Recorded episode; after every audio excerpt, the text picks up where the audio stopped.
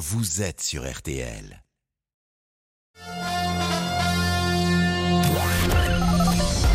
Les auditeurs ont la parole sur RTL. Avec Pascal Pro. Le procès des attentats du 13 novembre, le verdict attendu euh, ce soir. Bonjour François. Bonjour Pascal. Une immense, une immense pensée pour les familles et puis euh, qui attendent depuis tellement longtemps que la justice passe quoi maintenant. On va en parler dans une seconde. Le rappel des titres avec Amandine. Et elle a une la politique et Elisabeth Borne poursuit ses consultations. Elle doit recevoir cet après-midi euh, les représentants des groupes RN et LFI à, à l'Assemblée. L'objectif, vous le savez, c'est de tenter de dégager un consensus, d'éviter en tout cas tout blocage dans cette euh, nouvelle Assemblée euh, nationale. Pour l'instant, dit-elle, elle ne sait pas si elle demandera ou non la confiance, la confiance du gouvernement, un vote de confiance en tout cas. Sa décision sera prise, dit-elle, dans les prochains jours. La première ministre qui était euh, ce matin au siège du planning familial à Paris. Elle se dit favorable à l'instauration d'un droit à l'IVG dans la Constitution. Emmanuel Macron, lui, est à Madrid, début du sommet de l'OTAN et une première annonce signée Joe Biden. Le président américain veut renforcer la présence militaire des États-Unis dans toute l'Europe. Message, bien sûr, directement adressé à la Russie, qui a déjà réagi. Ce sommet, dit l'un des porte-parole du, du Kremlin, confirme l'agressivité de l'OTAN à l'égard de la Russie. Notre météo avec vous, Peggy. Et enfin, on a des températures de saison. Je dis enfin parce qu'on a eu trop chaud, trop frais. Là, c'est bon. oui, on est pas mal, c'est vrai. On est même un peu au-dessus de manière générale, Amandine, sauf à l'ouest. Il y a toujours des exceptions hein, avec l'arrivée de la perturbation. On a un petit 17 cet après-midi seulement à Brest, 19 à Cherbourg, 21 à Rennes, 22 à Rouen, 25 à Bordeaux, 26 à Lille, 27 à Paris, 28 à Strasbourg et Amberieu, 29 degrés à Toulouse et Ajaccio, 31 à Perpignan, 32 à Marseille. Et ça ne s'arrête pas là. On a même 34 degrés prévus cet après-midi à Nîmes. Côté ciel, donc ça se dégrade par l'ouest. On a une perturbation. Alors elle est peu active, elle donne surtout des nuages et juste quelques pluies entre le nord, le centre et la façade atlantique. Des averses plus fréquentes cet après-midi entre la Bretagne et la Normandie. Au pied des Pyrénées également quelques orages possibles. Alors ce sera plutôt en fin de journée, début de soirée et dans la nuit entre le Gers, l'Aveyron et le Limousin. Mais partout ailleurs, c'est du beau temps, c'est du soleil, on en profite. Et on en profite parce que demain ça se gâte. Et oui, puisque la perturbation en question, elle va s'enfoncer dans le pays. On va la retrouver demain matin entre les Ardennes, l'île de France avec des pluies soutenues jusqu'aux Pyrénées. Sur le nord-ouest, un ciel de traîne, donc entre nuages éclaircis et quelques averses. Et puis dans l'est, ça restera sec et plus lumineux. Mais l'après-midi, bah, ce front pluvieux va perdre en activité, mais il sera toujours présent. Toujours un ciel de traîne à l'ouest, plus d'éclaircies sur la façade atlantique. Et surtout avec la chaleur demain dans l'est, eh bien les orages vont à nouveau arriver. Des orages localement forts entre le centre-est et le nord-est. Et le temps restera ensoleillé dans le sud-est. Côté température, la moitié ouest, ça baisse de 17 à 20 degrés. Il ne fera que 19 à Paris, sachant qu'il fera 27 Ah, cet après-midi. C'est pas froid, c'est plus frais. 19, Et on est euh, sous les normales, je vous 1er juillet. l'accorde. Ah oui. Et ça restera chaud en revanche dans l'est de 26 à 32 degrés. Et, ce sera euh, bien ce week-end. hein. Et Bien ce sûr. sera bien ce week-end. Voilà, ça, Ça, l'info. ça ira Voilà. mieux vendredi, samedi, dimanche, on a un beau week-end. Le 1er juillet, il va faire beau jusqu'au 31 août, paraît-il. Oui, bien sûr, Pascal. Il est 13h04. Merci à Amandine, merci à Peggy, Et à Pierrick Bonin. merci à Pierrick Bonin qui était à la rédaction en chef de ce 12h30. Les auditeurs ont la parole Pascal Pro sur RTL. Le 13 novembre, ce qui est intéressant dans le 13 novembre, euh, notamment pour les Parisiens, lorsqu'ils prennent le métro, lorsqu'ils prennent les transports en, en commun, mais je pense vraiment au métro. Est-ce qu'à chaque fois, François, que vous entrez euh, dans un métro, si tant est que vous soyez à Paris, je crois que vous êtes à Paris, François? Non, je travaille régulièrement. Je travaille près de trois jours par semaine à Paris. Donc vous travaillez. Euh, donc je suis provincial, mais je suis à Paris régulièrement. Oui, Bon. tout à fait. oui. Est-ce qu'il y a une forme d'anxiété que vous avez depuis le 15 novembre quand vous entrez euh, dans les couloirs du métro? Je, je- ne peux pas parler d'anxiété parce que sinon on ne vivrait plus et on ne pourrait plus travailler et vivre normalement. Mais oui, on y pense. On y pense quand on franchit, euh, quand on entre dans la gare du Nord, quand on descend les couloirs du métro, quand on voit ces forces de police. Oui, on y pense. Forcément, on y pense. Je pense que on pense euh, là aujourd'hui, en ce jour, je pense d'abord aux victimes euh, parce que mon, problème à moi et mes pensées à moi ne sont ne sont rien en regard de ce qu'ils ont subi et de ce à quoi avec ils vont vivre pendant encore des années. Mais oui, on y pense quand on est dans un métro bondé, quand on est dans un, une gare du Nord qui est, qui, est- qui est peuplée comme on imagine ce que peut être la gare du Nord. Oui, forcément, on y pense. Pas tout le temps, mais quand on, il suffit d'une pensée, il suffit d'un instant pour se dire et si, et si, avec les points de suspension qui vont avec, quoi. Euh, et Qu'est-ce que vous attendez du verdict ce soir? Pense que moi, ce que j'attends, c'est que la justice passe. Euh, encore une fois, on doit, on doit penser à toutes ces familles, vraiment, mais très très fort. Et puis se dire qu'à un moment, euh, on est en démocratie et que la démocratie permet à la justice de passer sereinement. Il y a eu le plus long procès de l'histoire. C'est dix mois de, débat, de, d'analyse, de travail. Et ce soir, la justice doit passer avec toute la sévérité que la justice doit donner à ça, mais la justice doit passer passer dans la sérénité. C'est ce qui nous rend plus forts par rapport à ces espèces de fous furieux qui ont, qui ont tiré dans le tas, qui ont massacré des innocents. Et, et c'est ça qui doit nous rendre vraiment plus forts par rapport, euh, par, par, rapport à la, par rapport à la, la, la, la tyrannie des terroristes. À un moment, nous sommes une justice et ces gens-là ont eu droit à un avocat. C'est ça qui est fondamental. Mais la justice doit passer. Avec sévérité, la justice doit passer et on ne doit pas euh, et, faire en sorte qu'on n'oublie jamais toutes ces victimes qui n'avaient rien demandé à personne euh, et qui ne méritaient pas du tout ce qui leur est arrivé. J'ai entendu euh, des propos tenus par certains politiques en disant qu'il ferait pardonner. Non, le pardon, il est individuel. Euh, la société doit juger, point barre. Voilà, c'est tout. Enfin, c'est euh, et c'est important que la justice passe et dans la sérénité et que le verdict soit annoncé et quelque part à un moment plus commenté parce que normalement on ne commande pas une décision de justice, euh, mais ça se fera, ça se fera de toute façon. Euh, ça ne remplacera jamais personne, mais au moins notre démocratie, notre République a jugé sereinement et a donné le droit au pire des pires d'avoir un avocat malgré tout.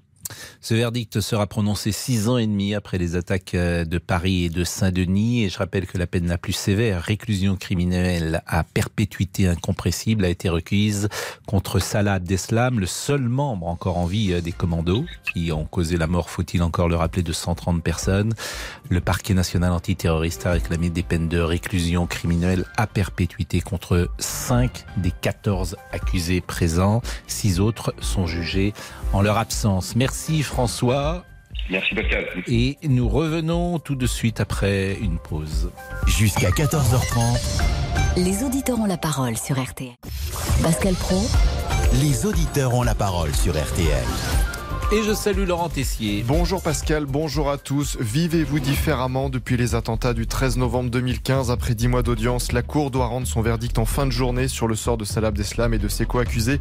Ils sont jugés depuis le mois de septembre pour les pires attentats jamais commis en France. Et pour RTL, Cindy Hubert a suivi cette audience avec Anne Le Henaf. Une chose l'a particulièrement marqué pendant ces dix mois. C'est du son, le, le son de l'attaque au Bataclan, vous vous en souvenez peut-être. Il se trouve qu'un technicien avait laissé un dictaphone le 13 novembre quelque part dans la salle de concert faire. Ce qui veut dire que depuis le début, la police a toute la bande son de l'attentat. Alors on a, on en a écouté que quelques minutes, mais je vous assure que c'est quelque chose d'entendre les tirs de Kalachnikov qui résonnent assis à quelques mètres de ceux qui ont survécu, ou de percevoir au loin cette femme qui supplie dans la fosse et qui se fait achever la seconde d'après. Et d'ailleurs, euh, cela a fait l'objet de grands débats ici. Qu'est-ce qu'il faut cacher, montrer au tout début de ce procès? Étiez-vous en région parisienne ce soir-là? Votre quotidien a-t-il changé depuis cette soirée? Faites-vous plus attention à tout ce qu'il se passe autour de vous?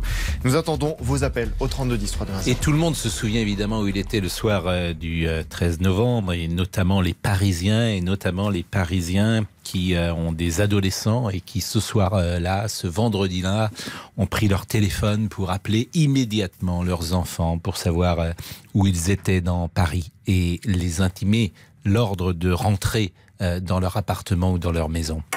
Nathalie, bonjour. Bonjour Pascal. Et merci d'être avec nous. Vous êtes parisienne. Vous vous souvenez évidemment du 13 novembre. Est-ce que vous diriez que il a changé votre votre vie ou en tout cas votre votre comportement lorsque vous allez dans des endroits publics? Alors non, euh, ça n'a pas changé euh, mon comportement.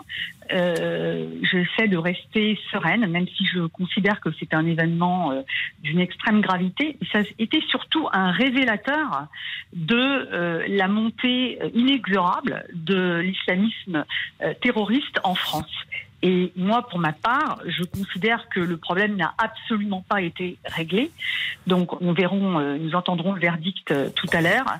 Mais euh, outre la douleur des familles, le problème, pour moi, n'est pas du tout n'est pas du tout réglé. Quand vous voyez que Salah Abdeslam a le culot de dire, parce qu'il a dit, que euh, il n'était pas un assassin serait une erreur de le considérer comme un assassin, ou euh, qu'il demandait à être détesté avec modération. Donc ça veut bien dire que lui-même ne comprend même pas la gravité de ses actes. Et euh, en effet, euh, tant que nous aurons encore des risques importants en France d'attentats islamistes, il faudra considérer que le problème n'est pas n'est pas complètement adressé. Alors, les professionnels, quand même, expliquent qu'on a progressé sur le renseignement, sur la prévention, et, certains même vont jusqu'à dire que cet attentat ne serait sans doute plus possible aujourd'hui. Je ne peux évidemment euh, savoir s'ils disent juste ou pas. J'observe quand même que depuis euh, le 13 novembre, depuis euh, six ans, il n'y a pas eu sur le sol de France un attentat organisé de cette manière-là. Vous voyez? Oui, il y, a des, sûr. adi- il y a des attentats parfois, effectivement, on le sait, individuels, hein, des, des personnes qui passent à l'acte, mais cette organisation telle qu'elle existait, j'ose espérer qu'elle est aujourd'hui plus en difficulté qu'elle ne l'était il y a six ans. Alors oui, euh, bien sûr que le, le renseignement euh, a dû euh, a dû progresser, c'est certain. Mais les risques restent toujours élevés et même quand on voit qu'il y a eu des égorgements, comme par exemple décapitation de, de Samuel Paty, tant qu'il y aura des actes comme ça, Mm. pour moi, d'ailleurs, j'avais été extrêmement choquée du peu d'hommages qui avaient été rendus euh, un an après donc l'attentat de l'é- l'égorgement de Samuel Paty. Pour moi, rien n'est résolu. Donc le- les autorités, bien sûr, le savent, elles ont progressé, mais euh, le problème reste entier. Et d'ailleurs, euh, euh, Yves Trévidic l'avait dit. Il avait dit le risque euh, est devant nous. Donc rien n'est résolu. Euh, C'est vrai en tout cas que euh, la menace, elle existe, elle existe toujours. Bien merci, sûr. merci Nathalie de, de ce témoignage. Euh, Dominique est avec nous. On va peut-être changer euh, de sujet, mais laisser passer une petite euh, page de publicité dans une seconde. Et comme j'ai un chat dans la gorge et que je tousse un peu, je ne sais pas si c'est l'allergie, si c'est euh, la climatisation, mais quelque chose depuis une dizaine de minutes est arrivé dans le studio. À tout de suite. Les auditeurs ont la parole Pascal Pro sur RTL. Jusqu'à 14h30 Les auditeurs ont la parole sur RTL. avec Pascal Pro. Et Laurent Tessier. Un sujet qui va sans doute vous faire réagir dans quelques minutes. À Roland Garros, il y a eu quelques cas de Covid, personne n'en a parlé. Ce sont les mots de la joueuse de tennis Alizé Cornet hier. Tout le monde a eu le Covid sans le savoir à un moment donné. Bah, quand on voit que Krejcikova se retire en disant j'ai le Covid et que tout le vestiaire est malade, à un moment donné, euh, oui, effectivement, à Roland, je pense qu'il y a eu quelques cas et que ça c'est c'est un, un accord tacite entre nous. euh, on va pas s'auto-tester comme ça pour se mettre dans la merde. Enfin, à un moment donné, il faut être logique, quoi. C'est Dans les vestiaires, tout le monde a eu le Covid et on n'a rien dit. Êtes-vous choqué par les propos de la joueuse française? 3210 3210 dès maintenant sur votre téléphone. C'est un accord tacite entre nous. On va pas s'auto-tester pour se mettre dans la merde, entre guillemets, bien Oui, sûr. Évidemment. Mais euh, c'est intéressant d'ailleurs cette position. Elle considère qu'il faut vivre avec le, le Covid. Euh, Quentin, qui sera sans doute le dernier euh, auditeur pour évoquer cette tragédie du 13 novembre. Bonjour Quentin. Oui, bonjour Pascal, merci de me donner la parole. Vous êtes formateur et vous habitez Lille. Exact, oui. Qu'est-ce que Oui. vous attendez de ce verdict ce soir? Mais je pense que je pense qu'on a a un devoir de, de, de, de ne laisser aucune faille dans le dans la possibilité d'être d'être d'une extrême sévérité. Parce que euh, aujourd'hui, si, demain on peut faire un sondage dans la rue et demander aux gens euh, si euh, le, risque terroriste, si la, fréquence du terrorisme en France est une tendance à baisser ou, pas, les gens s'endorment sur voilà s'endorment sur un vécu qui, est heureusement un peu moins dramatique actuellement. Mais le risque, il est réel. Le risque, il est. on a on a des services de renseignement qui sont qui sont exceptionnels. Et euh, on est on est vraiment on est toujours sur une poudrière. On est d'ailleurs euh, actuellement au, au stade 2 de Vigipirate. Et, et sur le principe, euh, le, le- le risque endogène en France, il est il est réel et il y a il y a un vrai terreau à risque.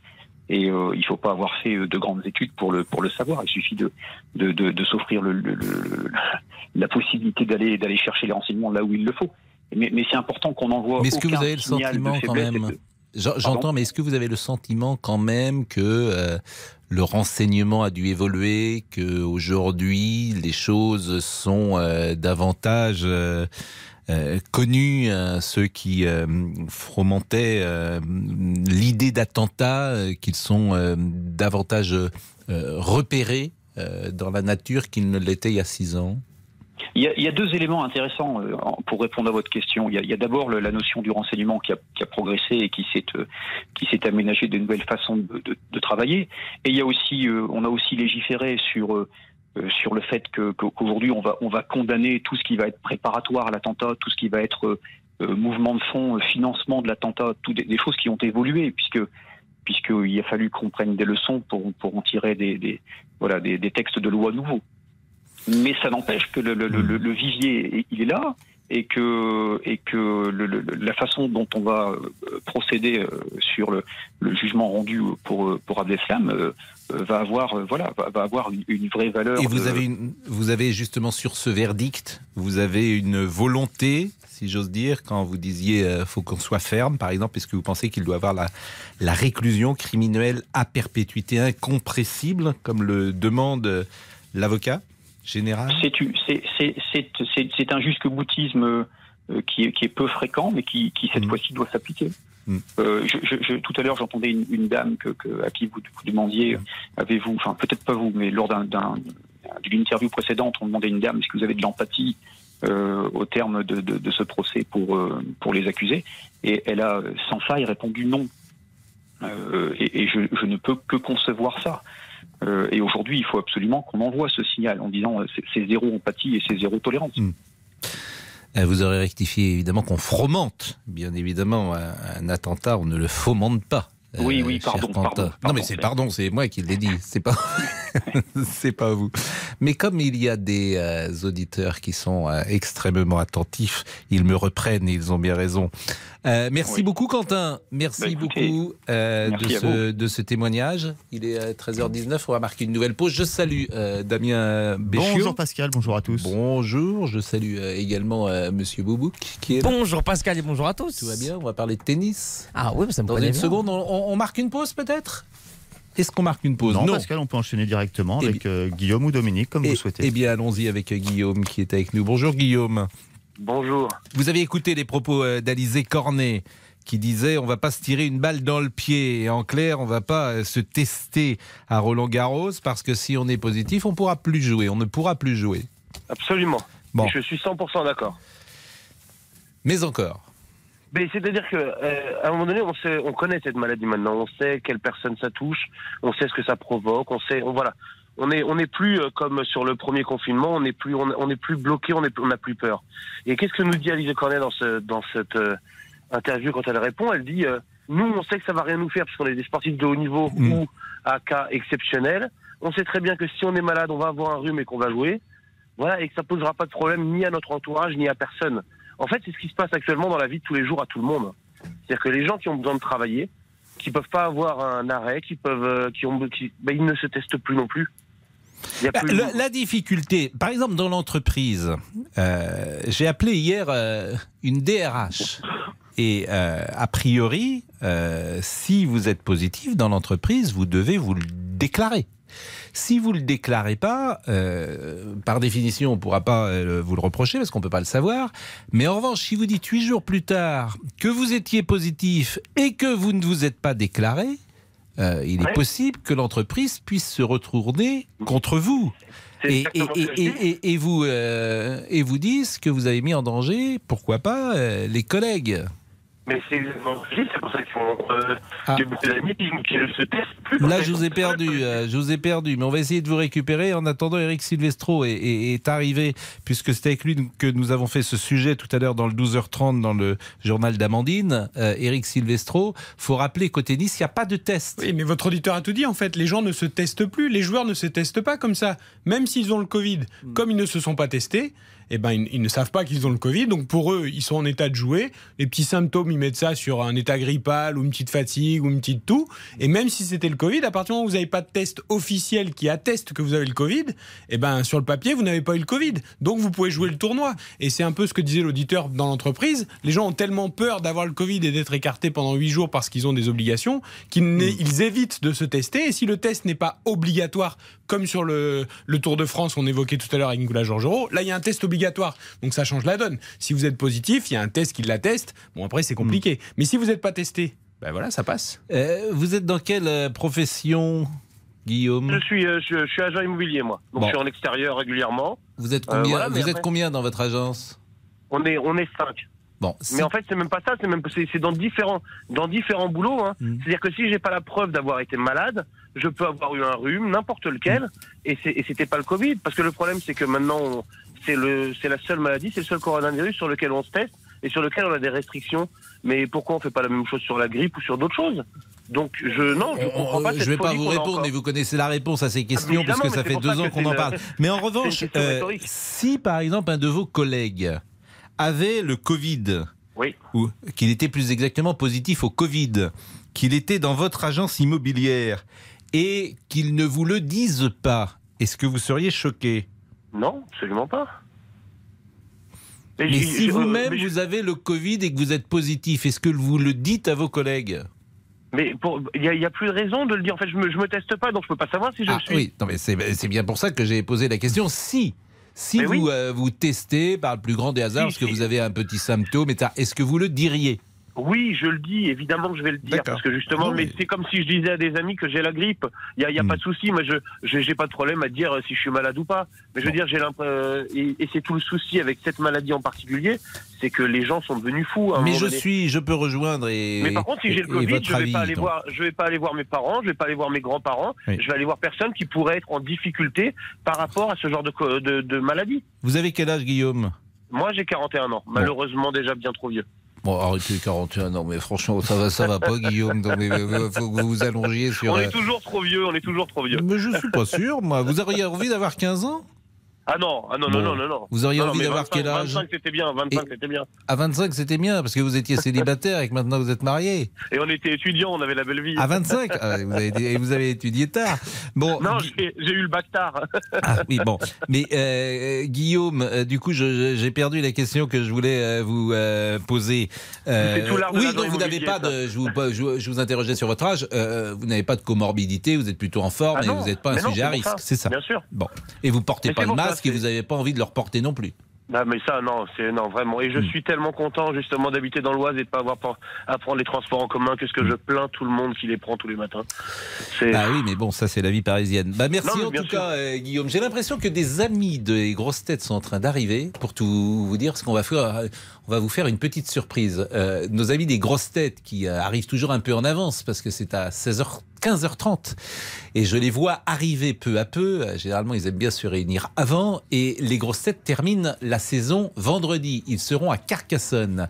Alors j'ai demandé à Rachel qui travaille à la fois pour les auditeurs mais également pour les grosses têtes et puis j'ai demandé à Laurent Tessier également de faire en sorte que nos amis des grosses têtes viennent dans l'émission Les Auditeurs. Pourquoi? Pour qu'ils échangent avec les auditeurs, qu'ils leur posent des questions sur les coulisses, pourquoi pas. Et on a gagné deux jeunes aujourd'hui. Oh là là, la vache. Christophe Beaugrand. Pas si jeune, hein. Lui, Christ- oui. Christophe Beaugrand, bonjour. Bonjour, bonjour Pascal, bonjour à tous. Qui est multifonction. Parce Je que suis, oui, je suis euh, multicasquette, Voilà, multifonction, je vous vois multiprise. sérieux sur LCI. Et je vous... C'est bien d'ailleurs de pouvoir faire une carrière, parce qu'en France, on a souvent des étiquettes, et je trouve que c'est bien de pouvoir faire une carrière où on est à la fois euh, journaliste, rigoureux, sérieux euh, dans la présentation, et puis pouvoir faire un peu plus de légèreté ailleurs. Je trouve ça très bien. J'ai la chance de ne pas avoir été rangé dans une case. Et pour le coup, les grosses têtes, c'est une des qualités de cette émission parce qu'il y a aussi un mélange. Mm. On a François-Olivier Gisbert, qui est un journaliste sérieux qu'on connaît évidemment, mais qui vient faire le couillon aux grosses têtes. Il y avait Pierre Bénichou évidemment, et puis il y a aussi des humoristes, et puis il y a des petits génies comme Paul Elkarat. Mm. Alors, Paul El- Elkarat, bonjour. bonjour Pascal Pro. Eh, vous, êtes, euh, vous êtes un génie. Ah bon? Mais oui, parce que moi, je vous, vous savez que j'écoute tous les jours les grosses têtes. Ah mais moi je suis pas au courant. Mais- non, j'ai- Après il y en- a ils sont RTL, ils, ils écoutent pas forcément. Je- J'essaye de, de- de comprendre votre cerveau. C'est-à-dire C'est- que si je dis, si je dis, d'abord vous savez tout. Euh, tout c'est un grand mot. On sait jamais tout, vous savez. Mais même même si pour je quelqu'un qui sait cite- beaucoup. Si je cite une personnalité, ou plus exactement, si je donne une date de naissance et une date de mort, vous savez la personnalité dont je parle. oui, Ah, quasiment toujours, c'est incroyable. Mais- Il faut mais qu'il soit mort quand même. parce Oui, que bien c'est- sûr. Mais- oui, oui, mais pour une date de décès, il faut qu'il soit mort. Mais comment est-ce possible Comment est-ce possible C'est que j'ai, je sais pas, j'ai une faculté. Déjà, déjà, j'ai toujours mon nez dans le dictionnaire. C'est un peu mon livre de chevet. Et à chaque fois que, et comme il y a beaucoup de dates, années de naissance, années de mort, il y a, c'est rempli de personnalités, surtout évidemment côté non propre. Donc forcément, euh, quand je vois des chiffres, des chiffres, des pages, des, des, des, années, ah, et ça s'imprime immédiatement. Il retient tout, c'est incroyable. On lui dit quelque chose une fois, il s'en rappelle. Ouais, une fois. Alors, les auditeurs dépend. vont échanger avec vous parce que c'est ça qui nous intéresse. Euh, 13h27, d'abord, je vous remercie vraiment beaucoup euh, d'être euh, avec nous. Vous êtes arrivé un peu en avance parce que les grosses têtes, c'est à 15h30 tout à l'heure. Et puis, les deux dernières émissions sont à Carcassonne, c'est cela? Oui, jeudi euh, et ce- vendredi. Ce, sera sans nous, c'est enregistré euh, demain. Laurent Ruquier part euh, ce soir à Carcassonne et ce sera enregistré demain, effectivement. Et il y aura une méga valise de 15 000 euros. C'est un truc de malade. mais je sais. dernière, non? Non, non, je sais, on l'a dit. Restez avec nous. Ils sont Moi, je fais la pub. Ils sont formidables. À tout de suite. Jusqu'à 14h30 Les auditeurs ont la parole sur RTL avec Pascal Pro. 13h, 14h30 Les auditeurs ont la parole sur RTL avec Pascal Pro. Christophe Beaugrand et Paul Elkarat sont donc avec nous et ils vont dialoguer avec les auditeurs. Bonjour Franck. Bonjour à tous les trois. Bonjour Franck. Comment ça va Ah bah nous ça va très bien hein, avec Bon, Paul. j'ai une question euh, par rapport à Paul. Ah ben ça commence. Est-ce que c'est une question piège? Il va répondre a priori. hein. Qui est né en avril 80. En avril 81 Ah bah, bah, qui est né euh, Il y a un peu plus d'indices. C'est un écrivain, c'est un chanteur. 1900 1900 Oh, alors je vais vous donner un indice. C'est pas Pascal Pro. Euh, Non. couturier, un petit peu chanteur, euh, un petit peu euh, comique. euh, Couturier, chanteur, comique. Oula. Il y a Olivier Roustin, mais il est pas. Voilà, voilà. Oui, non, c'est pas Olivier Roustin parce oui, qu'il est pas très qu'il est comique. couturier, mais- Alors attendez, il est français.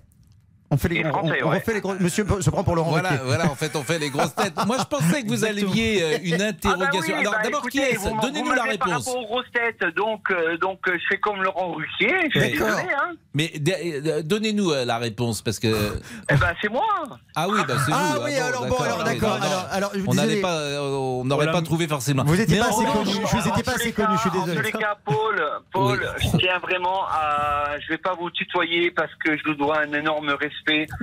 Euh, vous avez un- un- une culture qui est vraiment euh, mais, euh, extrême et de l'au-delà de ce qu'on peut imaginer. Ouais, je- Christophe, c'est la même chose. Non, pas du tout, mais qu'il est mauvaise langue. Non, non, non. Christophe, il est, euh, il est génial. J'adore quand il chante. J'adore ses imitations.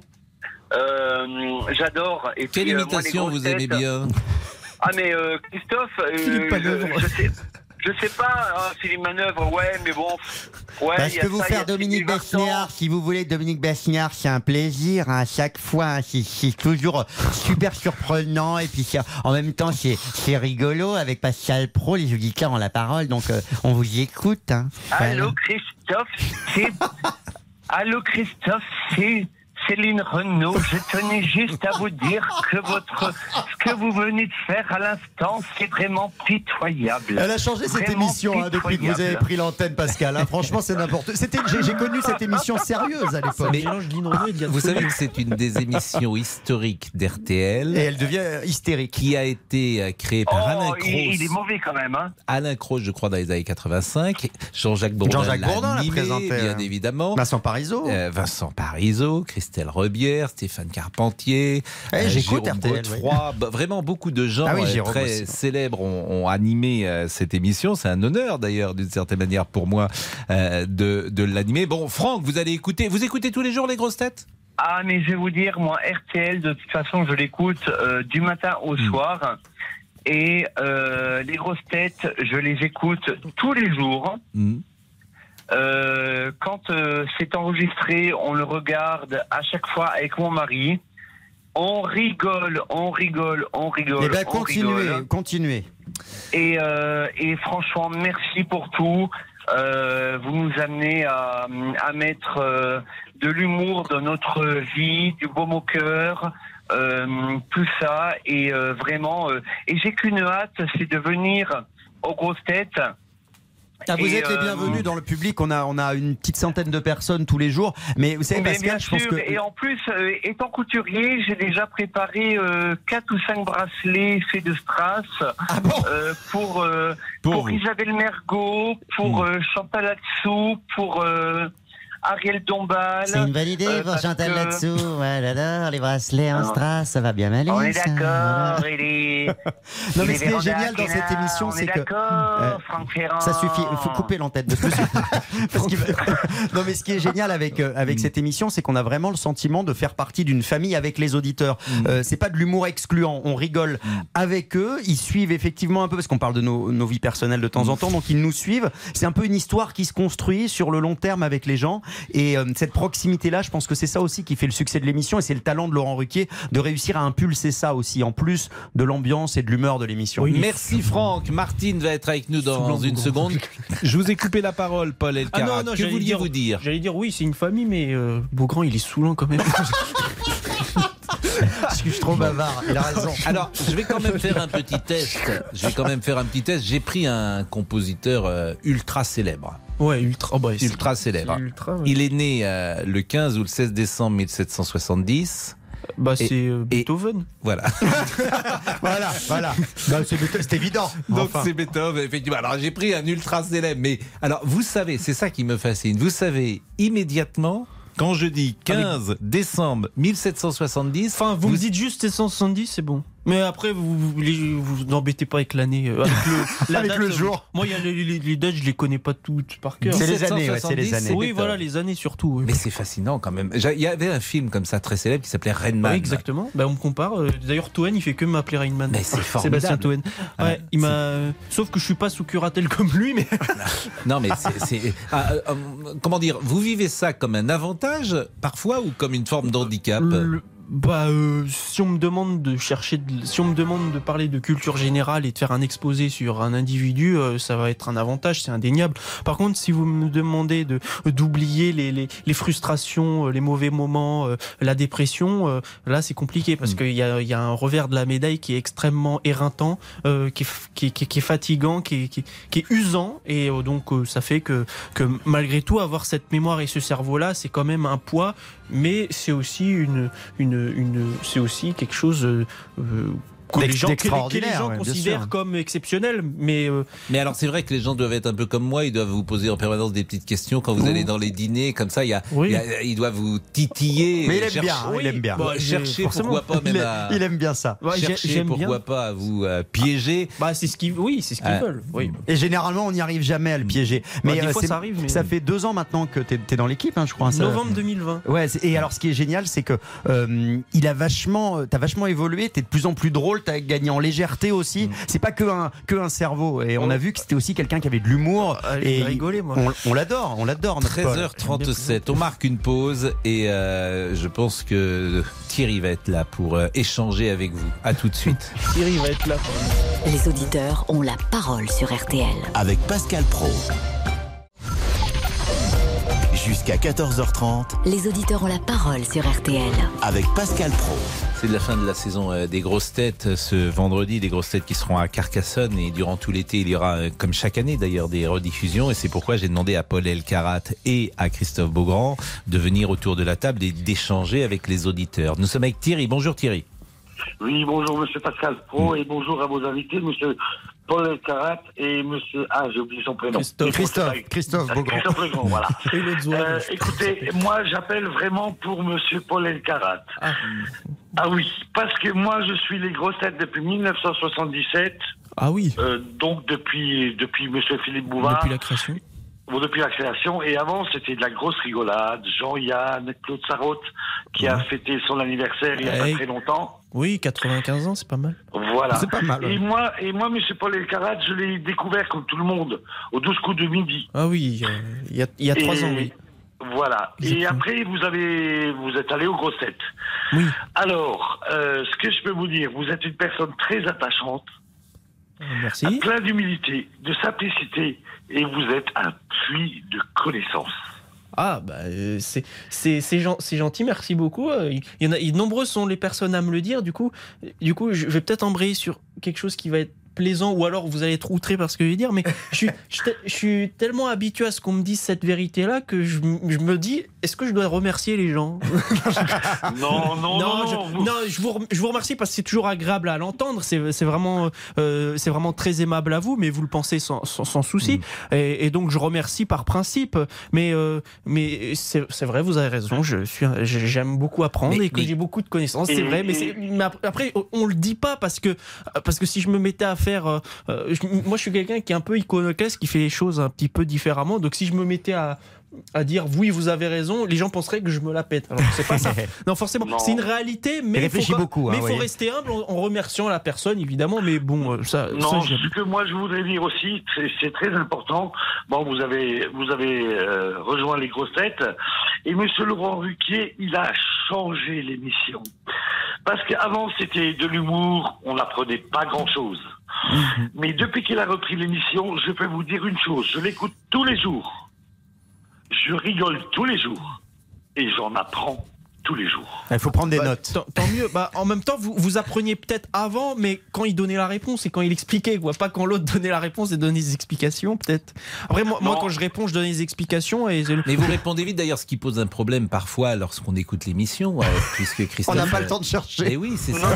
c'est- un vrai problème pour Laurent Ruquier. Non mais Laurent Ruquier prépare beaucoup plus de questions les Ouais. jours où il y a Paul Elkarat donc c'est plus que- fatigant pour lui de préparer l'émission Eh oui. parce qu'avec des couillons comme nous euh, hors Paul euh, parfois euh, une question peut durer 5-6 minutes avec Ouais. Paul une question dure 30 secondes généralement. Ouais, pas 5-6 minutes, parce que c'est quoi d'ailleurs la durée euh, avant d'entendre la petite euh, sonnerie? alors, la- C'est- la durée, minutes, c'est je crois? généralement- C'est variable, c'est variable. C'est variable? C'est variable, c'est Laurent Laurent Ruquier quand il sent Ah, je crois qu'on est c'était vraiment trois minutes, non, trois, quand quatre il- minutes, oui. Non, je quand- croyais que c'était trois non, non, quand minutes, il sent euh. qu'on est à bout d'un truc, il fait signe à Bon. la régie et là on a la petite cloche qui arrive. Mais Donc ça ça, dépend. Parce que Ah s'il y a une vanne qui est drôle, il va pas arrêter la question au bout de 3 minutes, ça il va laisser euh, Et vivre. après la cloche, c'est 30 secondes. Et en ce qui est, après la cloche, c'est 30 secondes. Et ce qui est génial, c'est que le- Laurent Ruquier, euh, il, il- bon, c'est un, génie de la radio, Mm. vraiment, mais euh, il euh, fabrique l'émission en même temps, c'est-à-dire qu'il parle à la régie, alors qu'il il nous écoute en même temps, il parle à la régie en Mm. disant, alors ça faudra, parce qu'on enregistre les émissions le matin en disant ça, euh, il, faudra réduire un tout petit peu là, il, y a la- il fait partir la cloche au Mm. bon moment, il demande les illustrations musicales, etc. C'est un chef d'orchestre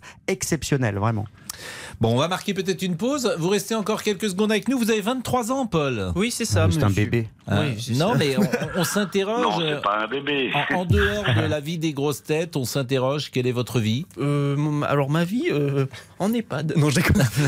Euh, non, j'écris, j'ai- j'écris en collaboration ou seul des ouvrages, des livres aussi. Mmh. Et donc je fais des. je- après j'en fais la, la promotion, je fais des salons du livre, je fais des déplacements dans plusieurs communes de France. Et en ce moment, vous écrivez pas, quoi Euh, en ce moment, euh, j'ai terminé, on a fait qu'une journaliste, un livre à deux qui va sortir en octobre et qui parle de manière, on va dire, profonde, assez noire, de euh, ma manière de percevoir le monde, de mes valeurs, de mes principes, de mes combats, euh, de ma manière que j'ai de, de, de concevoir ce qui m'entoure et ma culture, mes pensées.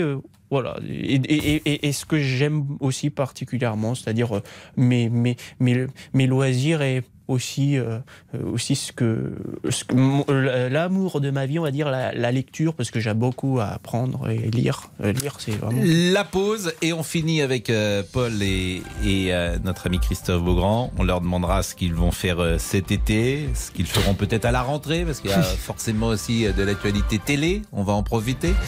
Et puis après, euh, nous continuerons l'émission plus classiquement avec les auditeurs. Pascal Pro, les auditeurs ont la parole sur RTL. Les auditeurs ont la parole sur RTL. Avec Pascal Pro.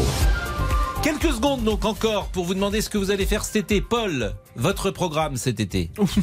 vous savez pas Moi, chaque fois qu'il y a l'été qui arrive, j'ai pas trop de programme. euh, Vous n'avez pas, vous j'ai- avez je pas le repose- soleil Je me repose chez moi. Mais vous n'avez pas allé sur la plage, par exemple, bronzer Pour lire La plage, je la, la plage, je la connais. Ça fait 10 ans euh, que j'y habitais, euh, que je viens des îles, euh, Monsieur Pro. Ouais. J'habitais en Martinique 6 ans, à la Réunion 4 ans. et Je connais très bien la plage. On se Mais lasse, j'ai- j'ai un peu- finalement. j'ai un Donc, peu une donc vous allez rester un peu à Paris. Euh, non, je, je suis à moi j'habite à Grenoble, donc Mhm. je, je vais me reposer là-bas. Je, je vais faire des activités, je vais, je vais lire, euh, je vais faire des listes comme j'en fais tout le temps. de toute façon. Des listes? Oui, des listes de morts. Ouais, je fais Pour pouvoir répondre plus vite aux grosses têtes. C'est des quoi listes des de- listes de morts Bah, des listes de Mais morts, de c'est-à-dire morts une- célèbres bah, Pas forcément, il y, a- il y a des gens célèbres ou pas, enfin célèbres qui l'ont Mais été à- en leur temps et qui ont été oublié. Ouais. Enfin, je- J'ai une nécrologie à c'est- grande mais échelle. c'est La Chambre verte de François Truffaut. C'est un film que je vous recommande. Ah, La Chambre verte? Je, je vais la Regardez ce film de Je- Truffaut, puisque Truffaut avait fait un film où le personnage honore ceux qui ont disparu. Oui. C'est un film formidable. Ah bah, Vraiment, c'est un film formidable. Et encore, moi, je pense que je suis encore plus extrême parce que je fais toutes les morts, tous les pays, toutes les années, tous Il les adore, mois. ouais. Ah ouais, là, c'est là, c'est de- là, j'ai j'ai fait de 1665 à 2022.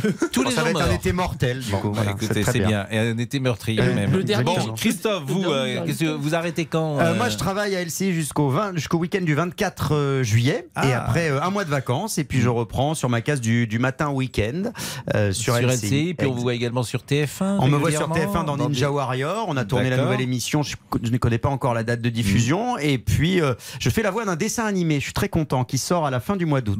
avant je fais de une voix de dessin animé. Et voilà. alors, c'est quoi votre voix pour. euh, Je vais enregistrer cet après-midi la voix. Je joue un personnage pas- qui n'est pas très sympathique, qui s'appelle Ryan, un Bon, archéologue. Alors, vous imitez euh, Besnéard, vous imitez qui encore? Oh, je sais pas. Bah, il, a euh, fait, il a fait manœuvre là-dessous. Ouais, Philippe Manœuvre, euh, Chantal là-dessous. Moi, j'aime je bien quand pas. vous imitez, comme tout le monde, on adore les imitateurs. Il est Euh, pas terrible, mais mon imitation, c'est pas professionnel, moi, c'est Oui, juste mais, ça oui, fait- mais c'est bien. Voilà, c'est juste pour Bon. jouer, hein, de temps en temps. Ruquier, vous l'imitez pas Non, j'y arrive pas. Vous mais n'y j'ai trop pas peur de me faire virer. Ah oui. Faut pas déconner quand même.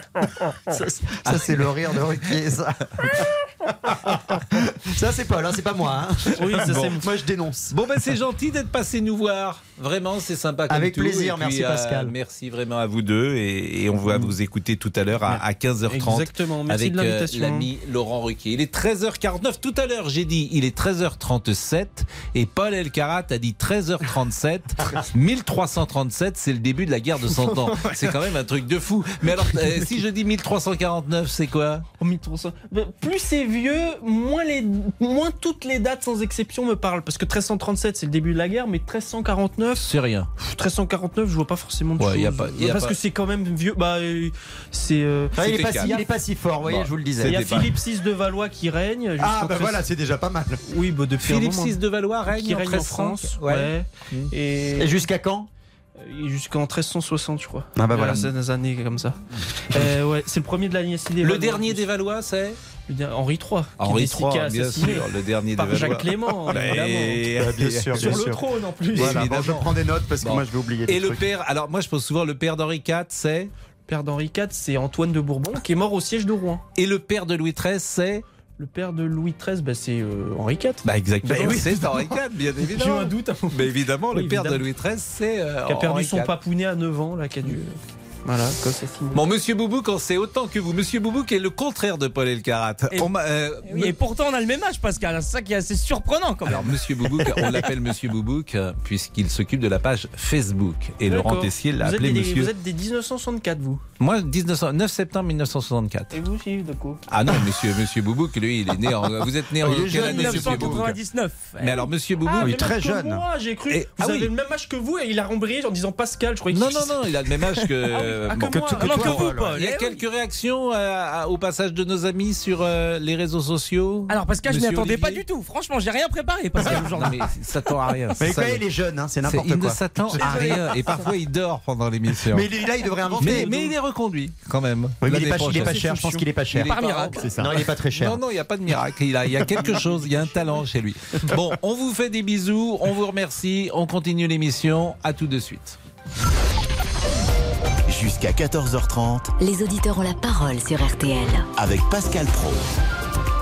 Alors le tennis et euh, la sortie de Alizé Cornet, elle vous fait euh, réagir peut-être. Nous sommes avec Catherine.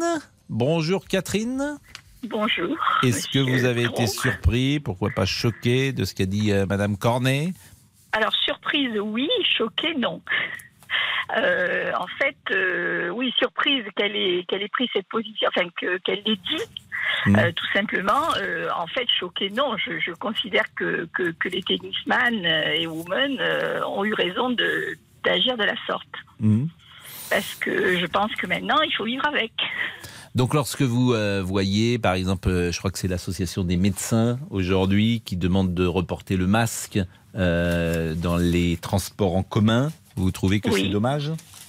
Non, je pense que les gens qui veulent le porter, je suis sur la même position que, que la vôtre, c'est-à-dire que les gens qui veulent le porter le portent. Ceux qui ne veulent pas le porter ne le portent pas.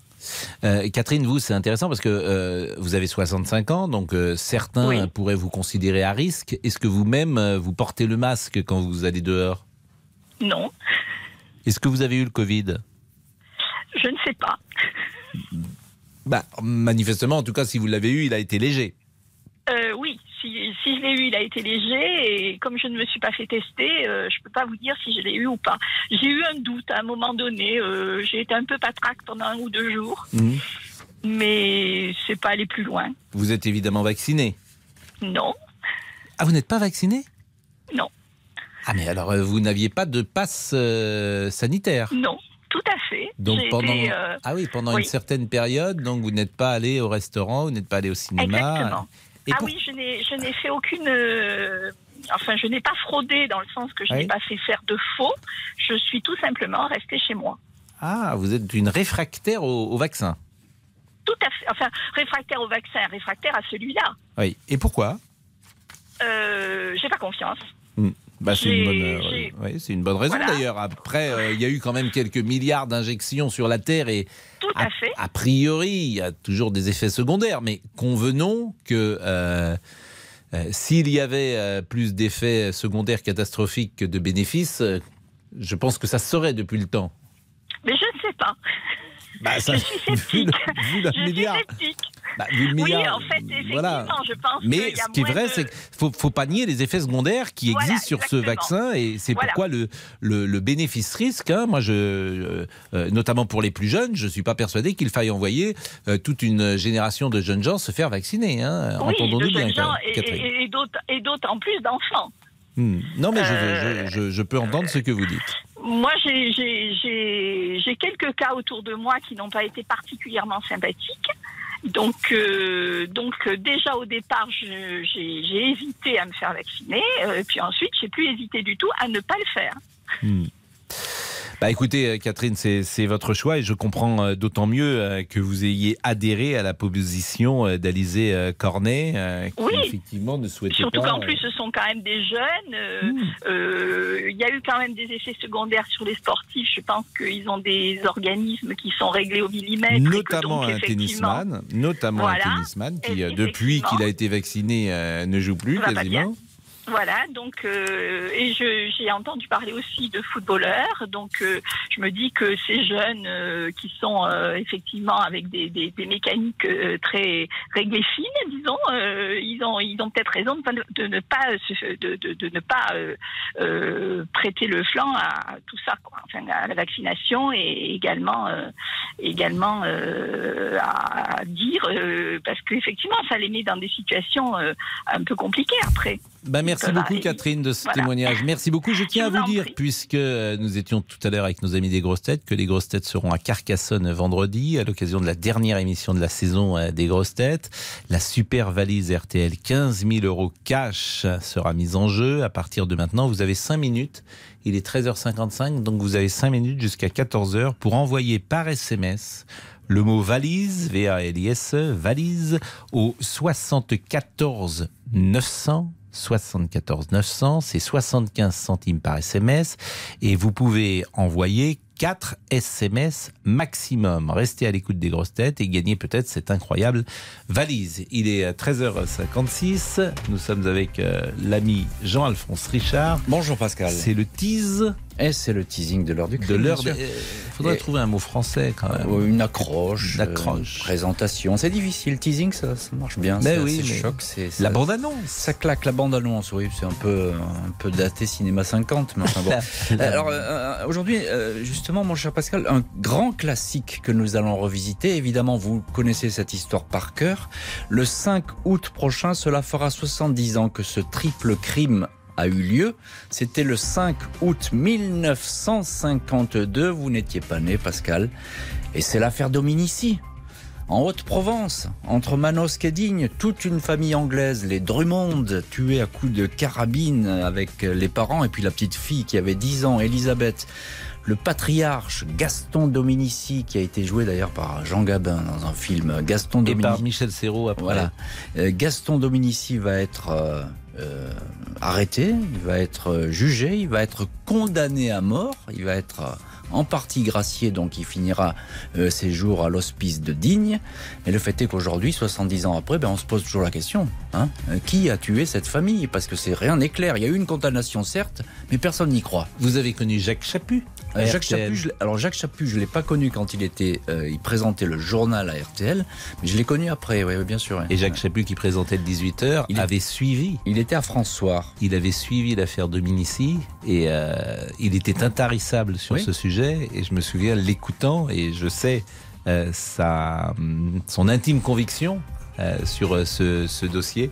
Jacques Chaput, que les Ah, anciens auditeurs, les le auditeurs voit. les plus anciens, évidemment, se souviennent de, de lui. Le grand journal de 18h. Exactement. Peut-être qu'on entendra quelques sons Ah ouais. archives de Jacques Ah ben, un Chaput. petit euh, son de Jacques Chaput ah, sur, la, sur Dominici, ça serait cool. Eh bien, pourquoi pas C'est euh, si Laurent Tessier ou Damien Béchiot, Béchiot trouvent cela avant euh, 14h30, pourquoi pas La pause à tout de suite.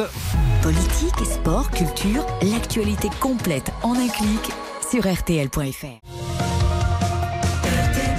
Il est 14h.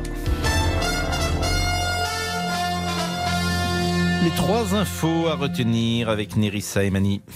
Elisabeth Borne se dit favorable à l'entrée d'un droit à l'IVG dans la Constitution française. C'est notre première information. La Première ministre s'est rendue au siège du planning familial ce matin et elle défend un droit fondamental. Quand on voit la fragilité, les reculs auxquels on peut assister aujourd'hui, y compris en Europe, avec l'extrême droite qui remet en cause euh, ce droit à l'avortement, on voit l'importance euh, d'inscrire ce droit dans la Constitution au niveau national. On va trouver le meilleur chemin. L'objectif, il est clair, de marquer que c'est un droit fondamental. Le droit des femmes à disposer librement de leur corps est un droit fondamental. On trouvera le bon chemin pour que ce soit inscrit dans la Constitution. Elisabeth Borne qui poursuit par ailleurs ses entretiens avec les chefs de groupe à l'Assemblée nationale. Elle doit recevoir cet après-midi Marine Le Pen pour le RN et Mathilde Panot pour la France insoumise. À l'issue de ces consultations, la Première ministre dévoilera si elle soumet ou non son gouvernement à un vote de confiance des parlementaires. Joe Biden veut renforcer la présence militaire américaine dans toute l'Europe, annonce faite ce matin lors du sommet de l'OTAN à Madrid. Le président américain prévoit de déployer 300 000 hommes à terme sur toutes les frontières que les pays de l'OTAN ont en commun avec la Russie. Je viens vous annoncer que les États-Unis vont renforcer leur positionnement militaire en Europe. On a commencé par envoyer 20 000 hommes chez nos alliés pour répondre à la menace des troupes russes et arriver à 300 000 hommes. Je veux prouver que l'OTAN est unie comme elle ne l'a jamais été. Volodymyr Zelensky demande lui au pays de l'OTAN de l'artillerie moderne et un soutien financier pour faire face à l'invasion de son pays. Selon le président ukrainien, Kiev a besoin de 5 milliards de dollars par mois pour assurer sa défense. Après 10 mois d'audience, l'heure du verdict ce soir au procès des attentats du 13 novembre, c'est notre troisième information. Salah Abdeslam, seul membre du commando encore en vie, en cours la réclusion criminelle à perpétuité incompressible. 19 autres accusés seront fixés sur leur sort. Et puis en bref, 10 blessés, dont deux graves dans l'incendie d'un immeuble dans le 16e arrondissement de Paris, près du Trocadéro. Un bilan encore provisoire, mais le feu est maîtrisé selon les sapeurs-pompiers de Paris. La météo de demain matin. Une perturbation pluvieuse et orageuse va traverser la France d'ouest en est. Le littoral méditerranéen restera épargné avec un grand soleil. Et pour les températures, le matin, comptez 10 à 14 degrés dans la moitié nord et 15 à 21 degrés dans le sud. Le résultat des courses, elles avaient lieu à Vichy cet après-midi. Le 3, le 8, le 7, le 14 et le 1 RTL. Il est 14h et 3 minutes. Les auditeurs ont la parole avec vous, Pascal Pro. Merci Nerissa, on vous retrouve à 15h. Jusqu'à 14h30 Les auditeurs ont la parole sur RTL avec Pascal Pro.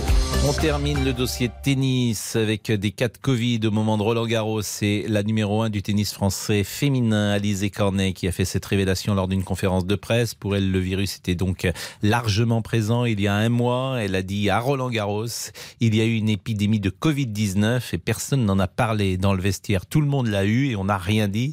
À Roland Garros, il y a dû avoir quelques cas et ça devait être un accord tacite entre nous. Euh, Françoise, bonjour. Bonjour Pascal. Eh bien, je me dis, Élisée Cornette, elle a la grosse tête. Parce que moi, Françoise, dans le Val d'Oise, je suis pas partie en Islande avec mon groupe d'amis parce que j'ai eu le Covid. Et je me voyais pas contaminer mes amis, c'est tout. Donc après, on peut dire qu'on est entre nous, entre nous, on peut se contaminer. Que ce soit grave ou pas, peu importe. Moi, c'est pas grave ce que j'ai eu. Mais ça m'a bousillé mes vacances parce que j'ai eu l'honnêteté de le dire et je suis allée me faire euh, tester. Voilà. Euh, J'avais pas de gros symptômes, j'ai eu un doute. Et le doute, eh ben, j'ai voulu en avoir le cœur net. Je pouvais pas partager ma chambre avec quelqu'un et lui- lui refiler durant le voyage. Je partais en Islande. Donc les gens m'étonnent en France. On est contre porter le masque dans les transports. On risque de se retrouver avec ce phénomène-là, bien évidemment, euh, peut-être pour la rentrée. Et les gens disent ah bah de toute façon faut vivre avec, mais on peut plus vivre. Enfin on vit avec façon de parler.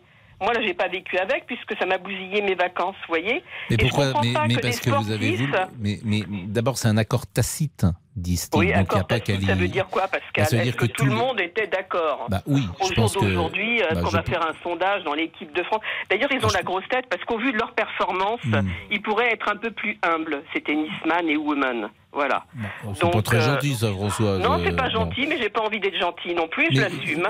Oui, mais je, je- ça- vous avez bousillé vos vacances parce que vous avez bien voulu les bousiller, pardonnez-moi de le dire comme ça. euh, C'est- bon, je- votre responsabilité, vous auriez pu Ah bah, partir. exactement, c'est ma responsabilité. Oui, bon, Ce que je bah- voulais dire aux gens, après, il faut arrêter de dire à l'hôpital, ils sont débordés et tout. Il va falloir assumer ça aussi. Mais ils sont pas que- débordés, madame, aujourd'hui. Euh, Pardonnez-moi de le euh, dire comme ça. dire Le, que- le B5, c'est pas. euh, Pardonnez-moi de pas dire que. le Covid, mais ils sont, ils sont débordés faute de personnel, on est d'accord, Pascal. J'entends bien, Françoise, mais euh, comment vous dire Ce virus, aujourd'hui, moi j'écoute les médecins, il est certes contagieux, il est beaucoup moins dangereux que la souche initiale. C'est-à-dire qu'il n'y a pas de maladie de poumon, il n'y a pas de maladie de respiratoire, etc. Globalement, c'est plus simple que ça ne l'était. Et euh, il y a moins de cas graves. Et les cas graves, on sait qu'ils sont particulièrement ciblés. C'est des personnes euh, soit très âgées, soit des personnes en comorbidité. Donc une fois qu'on a toutes ces informations, vous n'êtes pas obligé de ne pas prendre de vacances parce que vous êtes positif au Covid. Ah bah c'est sûr, après, euh, c'est pas grave. On, on non, je vous assure, ce n'est pas grave en fait, oui. Je Non, pense que ce n'est pas grave grave, d'avoir le Covid euh, aujourd'hui. Si j'entends les médecins. Oui, non mais Si j'entends les c'est la médecins. responsabilité de chacun, on est d'accord. Mais vous, on peut effectivement ne, ne plus sortir et ne plus rien faire. Ah bah c'est une je- autre je possibilité. Mais ça, j'ai envie de dire, vous, vous avez pris cette décision. Vous voyez, j'éternue. Et, et euh, je, je comprends la motivation de votre décision. Vous avez voulu être responsable, etc. Mais vous auriez pu euh, prendre une autre décision et ça aurait peut-être pas été, même sans doute pas été un, un drame pour les gens avec qui vous étiez. Ben, j'en sais rien, je sais pas. Parce qu'on on a l'air de, de- de prendre ça un peu à la légère en ce moment en disant le sous-variant euh, BA2, BA5, euh, il n'est pas méchant. Euh, en attendant, euh, il y a une contamination qui va se faire. Peut-être qu'on aura une immunité collective, mais, quand même, les médecins sont sur la réserve en disant qu'ils sont à flux tendu, donc il ne faut pas que ça tourne, euh, tourne mal. Voilà. Et euh, on n'en sait strictement rien. Comment ça peut évoluer Parce Si on, sait comment, euh, là je vous, je vous coupe, pardonnez-moi, on sait a priori que les variants sont de moins en moins dangereux, ce qui est une réalité, ce qu'ont dit certains dès le départ. C'est-à-dire que plus le variant, euh, plus les variants euh, arrivent, et, et a priori, moins ils sont dangereux, c'est ce que j'entends. Euh, Tant mieux, alors euh, dans ces cas-là, continuons. Moi je, je vous fais que l'écho de ce que j'entends. hein. Oui, mais ce que, ce que je veux dire par là, c'est que des sportifs, euh, après, ils assument leur choix. On est entre nous. Ça veut dire quoi On est entre nous? Vous voyez Bah, bah, bah, ça veut dire on est entre nous, mais qu'est-ce qui vous choque non Mais pourquoi on est entre nous? Qu'est-ce qui vous choque? Au contraire, si tout le monde est d'accord Ils sont en pleine santé, ils sont en pleine santé, ils ont 20 ans, ils sont peut-être euh, positifs, ils n'ont aucun symptôme et ils assument. Qu'est-ce qui vous choque? Ils assument, euh, je sais pas, enfin, je sais pas, parce qu'il y a une manifestation sportive et le cyclisme, ça va être la même chose. Mais alors, ça Non, sert à parce rien qu'ils sont de testés, se les faire cyclistes. dépister, honnêtement. ils sont, ils, sont, bah, euh, ils sont testés, les cyclistes. Il y a une Bah, autre idiot. organisation qui est mise en place. Bah, c'est idiot. Ah, donc, ça, ça veut dire ce que ça veut dire. Bah, Euh, ça veut dire que à les cyclistes, l'extérieur, le, le monde du cyclisme n'est pas comme le rien à monde du tennis. Bon, restez avec nous, Monsieur Boubouk veut parler. Monsieur Boubouk. Pascal Pro sur nos réseaux sociaux. Martine nous écrit cette joueuse aurait dû prendre la parole pendant Roland Garros. Ça, ça aurait été courageux. Pour Agnès, on n'allait pas empêcher ce tournoi de se dérouler pour quelques cas de Covid. Et on conclut avec Mathieu. Ces joueurs et joueuses se croient au-dessus de tout en ne se déclarant pas positifs. Eh ben, cette personne pense un peu comme Françoise et c'est pour ça que c'est intéressant d'écouter Françoise. On va conclure avec Françoise dans une seconde après la pause. À tout de suite. Les auditeurs ont la parole sur RTL. Avec Pascal Pro. Jusqu'à 14h30 Les auditeurs ont la parole sur RTL. avec Pascal Pro. Il n'y ait pas de méprise sur euh, les mots que j'ai dit. Je n'ai pas dit que les soignants n'étaient pas débordés. J'ai dit simplement qu'aujourd'hui, l'hôpital n'était pas débordé par le Covid. Hein, qu'il n'y aucune ambiguïté, bien évidemment, parce qu'on sait combien les soignants travaillent à flux tendu. Et je sais que déjà, il y avait quelques appels en ce sens, euh, Laurent Tessier. Donc il faut euh, être clair et euh, rectifier en l'espèce. Vous avez la parole sur tous les sujets jusqu'à 14h30. Hier à l'Assemblée, le doyen José González, élu Rassemblement national, a fait référence à l'Algérie française dans son discours. Le député Néoran a évoqué sa terre natale à laquelle il a été, je cite, arraché. J'ai laissé là-bas une partie de ma France et beaucoup d'amis en 1962. Plusieurs élus de la NUP ont critiqué cette référence à l'Algérie française. Qu'en pensez-vous? Vous avez la parole. 32 10 3 2 1 0 sur votre téléphone. Eh bien justement, on va l'aborder ce sujet avec euh, Julien. Bonjour Julien. Bonjour Pascal. Toujours délicat de parler euh, des pieds noirs, de l'Algérie française, de leur souffrance, parce que ça a été un drame absolu pour eux, effectivement, de quitter en l'espèce l'Algérie en très peu de temps et d'arriver en France dans un pays qui ne les attendait pas. Exactement, on est vraiment sur un sujet explosif. Donc euh, pour plusieurs raisons, Pascal, c'est vrai que alors je peux comprendre, je, vais essayer de me placer des deux côtés. Alors côté NUPS, c'est un peu normal parce que ben c'est un peu l'électorat qui veut ça, le phénomène de cancel culture, etc. Donc c'est malvenu de parler de colonisation et de et de cette période.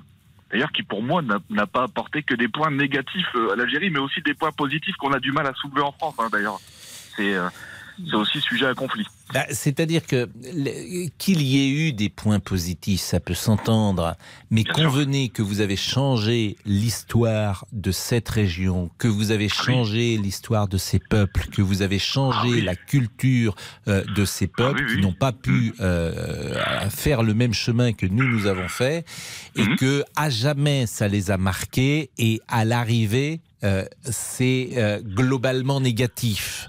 Vous voyez ce que je veux dire? C'est ça qu'on peut dire. On peut quand même se mettre d'accord là-dessus. C'est-à-dire que la colonisation est globalement négative. D'aller dans un pays, de le coloniser. Les Anglais, c'était pire. hein. Les Anglais, c'était le génocide parfois. Euh, demandez aux Écossais ce qu'ils en pensent au 15e ou au 16e siècle. Les Anglais, quand ils arrivaient quelque part, ils tuaient tout le monde. Bon. Euh, et ça s'est passé aussi parfois avec des Français, avec des massacres. Donc, convenez de cela. Convenez de cela. Ou convenons sûr, de cela. Ah oui, oui, oui, j'en conviens. Ça, il n'y a, pas de souci, Pascal. Mais tout n'est pas euh, négatif. C'est ça que je voulais Mais soulever. oui, mais cette phrase, euh, pardonnez-moi, cette phrase, elle veut. Vous voyez ce que je veux dire? Tout n'est pas négatif, mais, mais l'essentiel l'est. L'essentiel l'est, non, c'est certain. Ça, c'est indéniable. C'est pour ça qu'on peut Parce comprendre aussi. qu'ils ne s'en sont en fait parfois jamais remis, ces pays-là. Mhm. Et on le voit bien aujourd'hui. Non, c'est certain, c'est certain. Non, moi, je suis d'accord, je me mets aussi à leur place. C'est vrai que c'est quelque chose euh, bah, euh, d'incroyable. Bon, nous, en tant que Français, on n'arrive pas trop à, à s'imaginer ce que ça peut être, puisqu'on l'a pas vécu. Enfin, Je rappelle que quand euh, les Anglais sont arrivés aux États-Unis, ils ont tué les Indiens. hein. Ça, c'est sûr. Ah oui, voilà, bien sûr, euh, Pascal. Bien sûr, bien sûr. voilà, c'est ce qui se passait il faut d'ailleurs. Bon, c'est- recontextualiser tout ça aussi, Pascal, parce que là, vous, Oui, bien sûr, bien sûr. Bah, contextualisons. voyez. Mais bien sûr, je suis d'accord avec vous. Il faut jamais prendre des lunettes de 2022 pour juger euh, 1500, Exactement. 1600 ou 1700. Nous sommes d'accord. Bon, qu'est-ce que bon, vous vous- vous-même vous êtes, euh, si j'ose dire, concerné par cette histoire pied noir Non, non, non, Pascal. Non, non, pas du tout. Pas du tout. Vous avez des amis pieds noirs Non, j'ai pas d'amis pieds noirs non plus. Mais j'arrive à me projeter un peu, vous voyez. Et, et c'est pour ça que je trouve des arguments, en fait, des deux côtés. Je trouve des arguments côté NUPS, donc des députés NUPS. Effectivement, alors c'est un sujet, euh, c'est toujours difficile d'en parler parce que ça blesse des gens, comme vous l'avez dit, Pascal, ça, ça peut faire mal. Et je pense que ce député savait très bien ce qu'il faisait en évoquant ce sujet-là à l'Assemblée. Il savait que ça allait faire le buzz et qu'on allait en parler aujourd'hui dans les médias. Ça, c'est euh, côté NUPS. Donc ça, je peux comprendre, Pascal. C'est tout à fait normal. Et d'ailleurs, ça coïncide avec l'électorat aussi, euh, NUPS, l'électorat LFI, vous voyez un peu... euh, voilà, pas parler de colonisation, tout ça, bah, ça fait plaisir aussi à leur électorat, c'est normal. Maintenant, euh, du côté du député, c'est sa vie, c'est son éducation, c'est son histoire, donc il a tout à fait le droit aussi de le dire, il a vécu euh, des choses là-bas, dans son pays, et s'il ressent vraiment ces choses-là, il a le droit de l'exprimer, il est libre, il est français, il est député. Voilà, donc j'arrive à trouver des arguments, si vous voulez, des deux côtés. Donc je pense que la bonne position, c'est la position centrale, et c'est la position républicaine, c'est d'écouter les uns et les autres, et puis de les respecter euh, tous les deux. Voilà, tout simplement. Alors, euh, on va être avec Daniel, parce que Nadi- Daniel est à Avignon et elle a vécu l'exode à 17 ans. Elle est là, Daniel? Oui, Pascal. Vous allez nous raconter, Daniel, parce que euh, c'est vrai que cette histoire des pieds noirs, elle, elle nous touche.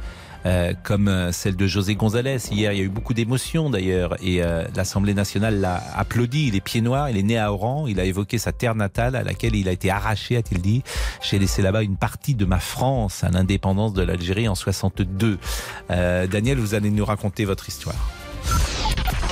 Les auditeurs ont la parole sur RTL. Avec Pascal Pro. Participez au débat en appelant le 3210. 50 centimes la minute. Les auditeurs ont la parole sur RTL. Avec Pascal Pro.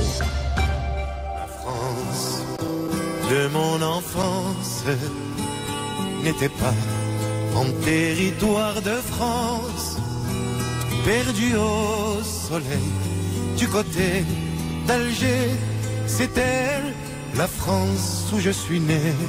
Je rappelle à chaque fois, parce que les jeunes générations ne le savent pas forcément, l'Algérie c'était un département français. Ce n'était pas une colonie, c'était un département français.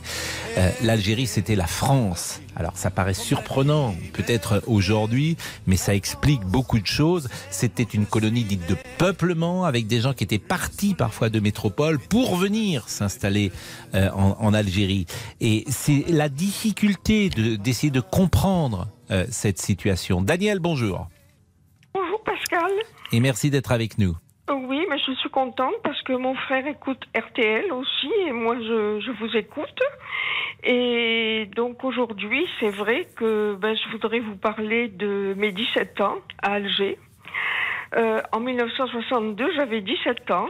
Mon père était fonctionnaire pour la SNCF. Il était cadre.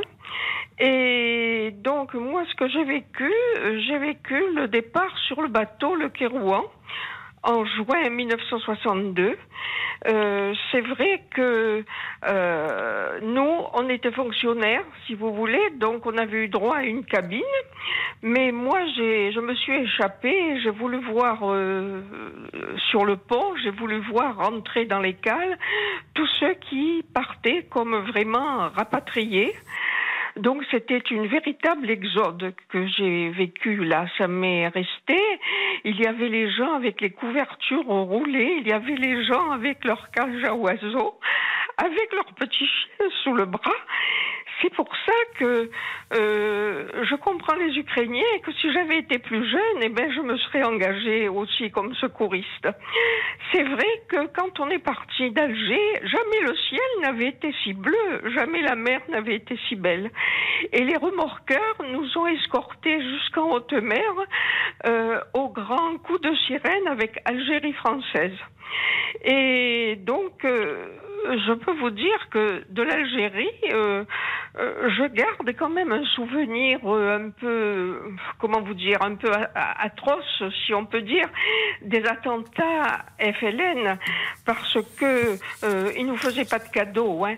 Les bombes dans les dans les rues occupées, dans les établissements glaciers. tout ça, les militaires français qui étaient martyrisés quand ils étaient tués au combat parce qu'on leur enlevait leur chevalière et on leur enlevait leurs bijoux. Euh, donc tout ça, ça nous a profondément marqué. Maintenant, je peux vous dire que de, après, avec le temps, eh bien, il y a eu des abus des deux côtés. Ça, je le reconnais aussi. Et puis maintenant, quand je vois euh, des émissions sur l'Algérie, je regarde parce qu'on peut pas en vouloir à la nouvelle génération. Ça a passé, ils ont envie d'être un peu plus modernes. Je trouve, euh, je trouve tout à fait normal. Voilà. Et je voulais dire aussi que moi aussi j'ai cette euh, nostalgie un peu de, de l'endroit où on est né, mais je n'ai pas de haine aujourd'hui parce que je vois euh, là où j'habite à Château-Renard, à quelques kilomètres d'Avignon, eh bien il y a beaucoup de personnes marocaines et on est bien obligé de de s'accepter, de se dire bonjour dans les commerces, chez les médecins et je vois avant tout un être humain. Mais je comprends aussi les gens qui ont dû souffrir dans leur chair vraiment par, euh, par tous ces attentats. Et Voilà. merci euh, Daniel de ce témoignage. Vous, vous faisiez allusion à un attentat dans un glacier. C'est évidemment l'attentat du Milk Bar, qui est un attentat voilà, du. Front euh, de Libération Nationale, le. FLN, à Alger en 56, euh, je Oui. crois, pendant la guerre d'Algérie. Qui, il y avait eu deux engins explosifs qui avaient Oui. été déposés devant le glacier qui s'appelait ce Milk Bar. alors, et, ce Milk et- Bar, et un troisième, passé. je crois, avait Ouais. été euh, déposé à la, la cafétéria qui était ça. rue Michelet. Euh, pour euh, ceux qui connaissent Alger. Oui. Donc euh, effectivement, c'est une histoire douloureuse, cette histoire française, et c'est vrai que Pascal est là d'ailleurs. Pascal, on a peut-être quelques secondes parce que Pascal, il est pied noir, il a 47 ans, mais euh, c'est un pied noir euh, qui est né sur le sol de France, Pascal. Tout à fait, oui. Voilà, donc euh, effectivement, cette histoire-là, vous en êtes le dépositaire par, euh, par, votre, par votre père. Je vous, je vous laisse 30 secondes parce que euh, nous arrivons à la fin de cette émission, Pascal. Oui, alors donc moi, Pascal, c'est ma maman qui est née en Algérie avec son frère, donc mes grands-parents, toute la famille côté maternel. Ma mère a quitté l'Algérie en 1962, elle avait 15 ans puisqu'elle est née en 1947. Et ils n'en ont pas parlé au tout début, jusqu'à temps qu'on ait à peu près l'adolescence. Et euh, quand ils ont commencé à nous en parler, c'est vrai, ma mère, quand elle était arrivée donc sur Paris, au lycée, elle n'osait même pas dire d'où elle était venue à cause des regards et des sous-entendus qu'elle pouvait avoir. Pareil, quand elle est rentrée dans une grande compagnie aérienne, elle a mis des années avant de dire d'où elle venait. Évidemment, histoire douloureuse, euh, Pascal, et on voulait finir avec vous parce que vous attendiez depuis euh, de nombreuses minutes, même si c'est évidemment trop court, d'entendre votre témoignage. L'Algérie, chanson magnifique euh, de Serge Lama. Écrasé par l'azur. C'était une aventure. Laurent Tessier, le débrief. 13h, 14h30. Les auditeurs ont la parole sur RTL. C'est l'heure du débrief de l'émission par Laurent Tessier. Et vous savez, dans notre émission, les auditeurs ont la parole, nous n'avons qu'un principe. seras bienvenue chez moi. Oui, tout le monde est le bienvenu dans notre studio. Nos amis des grosses têtes, Christophe Beaugrand et Paul Elkarat sont passés nous voir. Vous savez accueillir Pascal. Tiens, par exemple, avec Paul. Vous êtes un génie. Ah bon? Mais oui, pour cause, Paul est très fort à un petit jeu. Si je cite une personnalité, ou plus exactement, si je donne une date de naissance et une date de mort, vous savez la personnalité dont je parle Oui. Ah, quasiment toujours, c'est incroyable. Alors forcément, on a envie de jouer. Jingle, Damien. Bienvenue à notre premier candidat pour défier Paul Elkarat. Bonjour Franck. Bonjour à tous les trois. Bonjour Franck. Alors la question piège pour Paul Elkarat. Qui est né en avril 80, couturier, un petit peu chanteur, euh, un petit peu euh, comique. euh, Couturier, chanteur, comique Mais donnez-nous la réponse parce que. Eh ben c'est moi. Ah oui, bah c'est Ah vous. oui, bon, alors bon, alors d'accord. Alors, alors, je vous on disais- n'allait pas. euh, au- Ah mais oui, c'était compliqué. Joueur suivant, Pascal Pro. J'ai pris un compositeur euh, ultra célèbre. Ouais, ultra. bah, c'est- ultra célèbre. c'est ultra, ouais. Il est né euh, le 15 ou le 16 décembre 1770. Bah, c'est euh, Beethoven. Voilà. Voilà, voilà. Et grâce à Christophe Beaugrand, c'est le retour des imitateurs ont la parole. Bah, je peux vous faire Dominique Besniard si vous voulez. Dominique Besniard, c'est un plaisir hein, à chaque fois. hein, c'est- c'est toujours super surprenant et puis en même temps c'est c'est rigolo avec Pascal Pro. Les auditeurs ont la parole, donc euh, on vous écoute. hein. Et je crois que Franck a envie de répondre à Christophe. Allô Christophe, c'est Céline Renaud. Je tenais juste à vous dire que votre ce que vous venez de faire à l'instant, c'est vraiment pitoyable. Elle a changé cette Vraiment émission hein, depuis que vous avez pitoyable. pris l'antenne, Pascal. hein. Franchement, c'est n'importe. C'était, j'ai, j'ai connu cette émission sérieuse à l'époque. Et vous pensez qu'on va s'arrêter là? Non, non, on tire plus personne en studio. C'est une bonne idée pour Chantal là-dessous. Ouais, j'adore les bracelets en strass, ça va bien aller. On est d'accord, il est. Non, mais ce qui est génial dans cette émission, on c'est est que. d'accord, euh, Franck Ferrand. ça suffit, il faut couper l'antenne de suite. Les auditeurs ont la parole, oui c'est vrai, ça part dans tous les sens. Vous savez que c'est une des émissions historiques d'RTL. Et elle devient euh, hystérique. Ouais, allez, le débrief pour aujourd'hui, c'est terminé. On se quitte avec un résumé de l'ambiance aujourd'hui. Jean-François Richard, c'est à vous. Oui, oui, cher Pascal, aujourd'hui, un grand classique, l'affaire Ah oui, Dominici. Ça, ça vous allez. euh, En Haute-Provence, entre Digne Mais vous allez apporter quelque chose de nouveau? Non, je pense pas. Mais on va. euh, Là, il n'y a plus d'espoir aujourd'hui. euh, le, le petit-fils s'est longtemps battu pour euh, que ce procès soit Gaston révisé. Dominici qui avait été interrogé d'ailleurs par, par Pierre Desgroupes dans sa prison. Oui, bien sûr. euh, bah, Gaston qui est, qui est mort à Digne, à l'hospice de Digne, voilà. À 88 Formidable ans, interview de Pierre Desgroupes dans la prison euh, pour cinq colonnes à la une. Et ben c'est tout de suite dans l'heure du crime. Bonjour, c'est Ophélie Meunier. Le journal inattendu sur RTL. Chaque samedi, retrouvons-nous pendant une heure en direct sur RTL à 12h30 pour le journal inattendu. Les informations du jour avec les reportages éclairants de la rédaction et un invité qui nous livre son regard sur l'actualité. Le journal inattendu, c'est tous les samedis en direct à 12h30 sur RTL. Vous avez manqué une émission? Retrouvez-la sur RTL.fr et l'application RTL.